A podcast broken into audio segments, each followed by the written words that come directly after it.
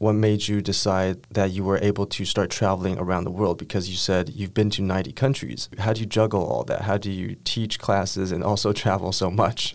这里教你一个我很喜欢的单字，那就是 juggle。你们知道什么是 juggle 吗？ Juggle 就是杂耍。如果你们有人去看过，可能像太阳团表演啊，或基本上任何马戏团，他们不是会有一招，就是可能一次丢十个酒瓶。那这个就是 juggle。那为什么这边会用到 juggle 这个单词？因为如果你事情很多，然后很忙，比如说老板一直在催你报告，然后小孩吵着要去游乐园，然后先生说这礼拜要大扫除，妈妈说腰会痛，同事说他要辞职。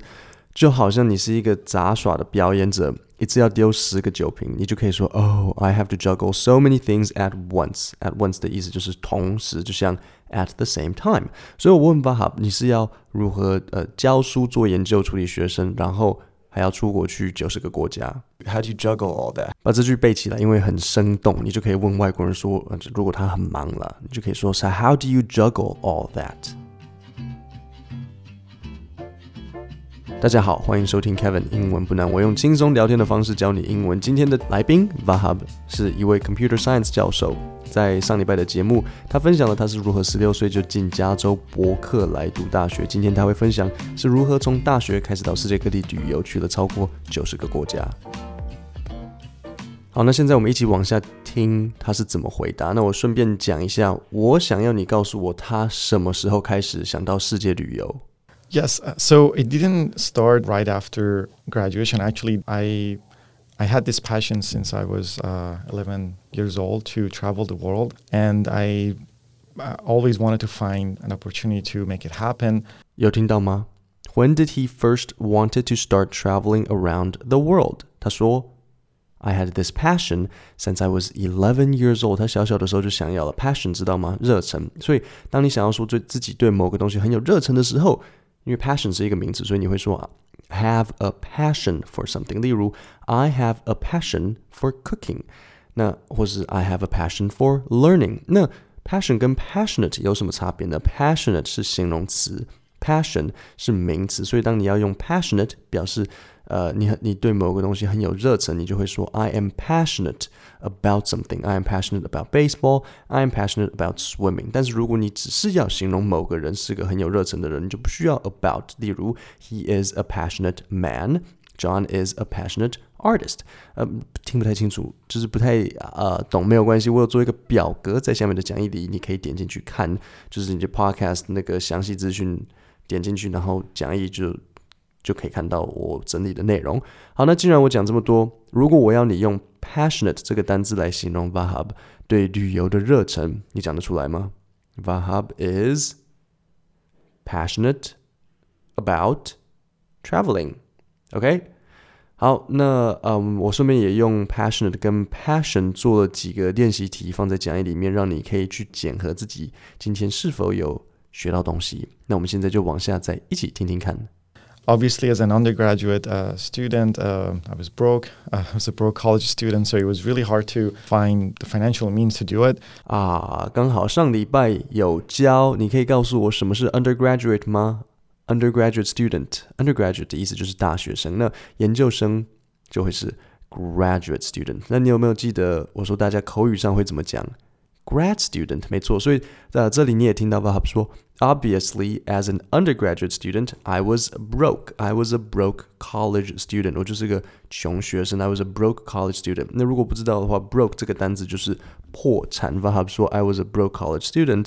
那当然了，他他也不是他不是投资亏钱，不会真的破产。他的意思就只是就是很很没钱， 很没有钱，很穷。口语上你说自己 broke，就是说你的户头可能就是呃五百块台币这样子就是 broke。但是如果是公司的 broke 就不一样了。如果我们说的 company is going broke，那就公司就是要破产。OK，所以我们继续往下听听看。But I still made it happen to the extent that I could have. But the the main rounds of traveling abroad started during my PhD. 来这边让我考考你，他真正开始旅游是什么时候呢？如果一时没听到，你现在需要的就是一个抓关键字的技巧。如果你的程度还比较没那么好，这个抓关键字对你来讲会比较难，可是没有关系，因为我们多练习，等你程度提升，你也可以。那如果你的程度比较好，我们先听一次，然后待会我就会来讲。But I still made it happen to the extent that I could have. But the the main rounds of traveling abroad started during my PhD. 好，那关键字是什么？有没有听到 main 这个字？你听到 main，你的第一个想到的是什么？就是主要，main 就是主要，M A I N。所以他说，the main rounds of traveling abroad started during my PhD。假设你其他东西都没听到，你如果知道 main 的意思是主要，你是不是就会知道他说，哎，这个。 主要，然后什么 traveling，然后 PhD，这就是我说抓关键字。然后这也是小时候我自己常常做的练习啊。比如说我以前在看电影或者在看连续剧的时候，可能他讲一长串，然后我没有办法一时听到，但这时候我就会去抓我有听到的几个单字，然后我就会知道意思。然后我再回头去听的时候，我就会慢慢从那几个主要的关键字可以去推出说这一段的上下文。那这时候再多听几次，最后就会被我找，就是我就会想出整段内容的意思。好，那我们就再重新听一次刚刚那段专抓关键字的练习。那现在注意 main 这边，如果你好奇 main 后面他说 rounds 是什么意思？rounds 是回合，所以他说 main rounds 就是说主要的主要的回合的旅游就是从 PhD 开始。我可能不会这样讲，我会直接说 I started traveling a lot during my PhD。呃，这样是比较顺啊。但是人讲话本来就是很容易想到哪就讲到哪。你们有没有发现，当我用电影或是影片的时候，反而说话结构是比较严谨的，因为。电影台词都是先想好的，那我访问来宾的时候，我觉得会比较困难，因为人讲话会，就是人讲话会没有结构。下一段话他不会告诉我们他是如何，尽管身为一个 broke college student，还是可以一直出国，但是老实讲，他的这个技巧可能不是。And the way that it works in the field of CS, at least, is that conferences are the most important venues of publication. So every time you do a research that is pretty much peer reviewed by other researchers, you your paper gets published at, at a conference proceedings, and then you get invited to actually travel to that wherever that host country is or host city is to give a talk about your research. 好，这边我第一个要特别交代的地方就是 and the way it works。英文当你要问某个人说，哎，这个某某东西是怎么运作，它的流程是什么，你就会说，So how does this work？所以他现在就要告诉我们说，这个它是如何一直旅游，and the way it works in the field of CS at least。field 这个单词你们应该知道嘛，就是领域。所以 CS 这个领域，CS 是什么？那个电动，呃，computer science。at least 上次告诉你的，至少。那可能这时候就有困惑了，为什么这边需要一个至少？我试着用中文解释一下。他跟我们说，and the way it works，就是他要告诉我们说，一直旅行的这个事情是如何发生的。那他说，至少在资讯工程的这个领域，为什么他要加一个至少？因为他不懂其他领域，也许文学院有不一样的做法，但是他只知道资讯工程，所以他才特别强调说，啊，至少在资讯工程的领域是这样。他还没有讲是怎样，他只是先叙述。那后面他说，in the field。of CS is that conferences are the most important venues of publication. 这些 conference 是发表论文最重要的地方。Okay, so every time you do a research that is pretty much peer reviewed by other researchers, you, you, your paper gets published in a conference proceedings, and then you get invited to actually travel to that wherever that host country is or host city is to give a talk about your research。所以每次你有发表一个 paper，然后有被审核，你却被邀请到发表的那个 host country 或是 host city 去发表，那这时候发表会的主办或是大学就会帮你出钱。我解大致上是这样子，因为我不知道 paper 发表是细节是怎么样，我没有读 grad school，所以我。 就只能大概跟你们讲一下。那接下来我们往下听听看他怎么形容他第一次去的地方。然后我要考考你 v a h a b 他第一次发表 paper 去的是哪里？然后第二次去的是哪里？等一下问你。So during my PhD, like the very first time that happened was in Canada, and then the second was in, in Paris. And I really uh, found it fascinating. I was like, okay, well, I love doing research, I love publishing, and then I love traveling. So, and whenever I publish, I get a free trip. So, can you tell me what was the first country he went to publish his paper? It was it was in Canada, and the second was Paris。我觉得这段很好笑，因为可以感觉出教授当时就好像是发现了新大陆。他说：“I love doing research。”啊，对了，做研究的动词是 do，所以是 to do research. I love doing research. I love publishing, and then I love traveling. So and whenever I publish, I get a free trip. 就是他每次 publish 就可以有一个 free trip 免免费的一趟旅程。好，下一段我们一起往下听。 Why, so why do you get a free trip? Uh, well, it's uh, it's it's part of the research cost. So like because if you want to publish, the publication cost is the conference registration and also requiring to present it. So it's something that I wouldn't pay out of pocket. It's pretty much the research grant that funded the the research will uh, cover the cost.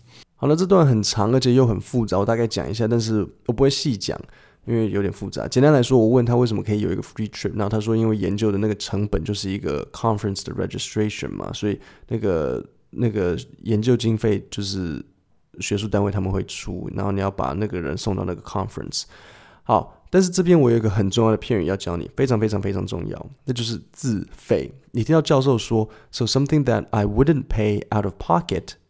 is pretty much the research grant that funded the research for cover the costs。他说研究经费会出钱，所以他就不用 pay out of pocket。如果你要问人家说，哦，我是否需要自费，你就可以说，Do I need to pay out of pocket？然后可能还会说，No，we cover the expenses。我们会帮你 cover 你的这个花费。那讲到 cover expenses，你们应该会想到说，哎，那 reimburse 跟 compensate 又是是，就是差别是什么？那其实都是嗯，算是 cover 费用的意思，但是使用的时机点不太一样。我 我把它放在呃下面的讲义里做补充。But then I became a professor. So as a professor, I had, of course, like now I had a I had a full time job that I could actually self fund. Part of the trip that is not actually the relevant to the conferences. 好，那这边我要讲一下，他说 self fund，你应该知道 self 的意思是自己，那 fund 就是资助，所以 self fund 就是说他可以自己帮自己出钱，尤其是那些不涵盖在 conference 里面的费用，他就可以自己来。 And also I had more control over my own time. I knew that okay, well, um, as a professor, I need to teach and do research, but the only time that I actually have to physically be present in San Francisco is during the semester when I teach. And uh, the second that the classes were over, I was gone. So 我们这个教授其实也是溜得很快。我想要教的单字是 physically，所以你知道 physical 这个字的意思是肢体的，所以 physically 的意思是就是跟肢体有相关的。所以他实际身体必须在 San Francisco 的时候是什么时候？When does he have to physically be present in San Francisco? During the semester when he teaches. And the second that the classes are over, 他说 I was gone。好，那你听到 second 不要以为是哦一二三 first second third 的那个 second，这个 second 是那一刻那一秒，所以呢，他是在说课程结束的那一秒他就溜了。我们再听一次他是怎么溜的。And also, I had more control over my own time. I knew that okay, well, um, as a professor. I need to teach and do research, but the only time that I actually have to physically be present in San Francisco is during the semester when I teach. And uh, the second that the classes were over, I was gone. So.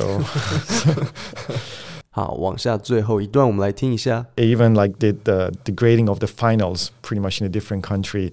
Um, so that's how I managed to do it. So most of, uh, so I would say like half the year total, like staying in San Francisco, and then the other half traveling and do the research abroad while traveling. 所以最后他说，even like the grading of the finals，even 知道吗？就是就连啊，就连改期末考，even the grading of the finals in a different country。然后我要讲一下 manage 这个单词，manage 就是成功处理某件事。所以当他说 That's how I managed to do it，就是说这就是我可以到处去旅游的方法，因为我有一半的时间是在海外做我的 research，我不用。 真的待在 San Francisco。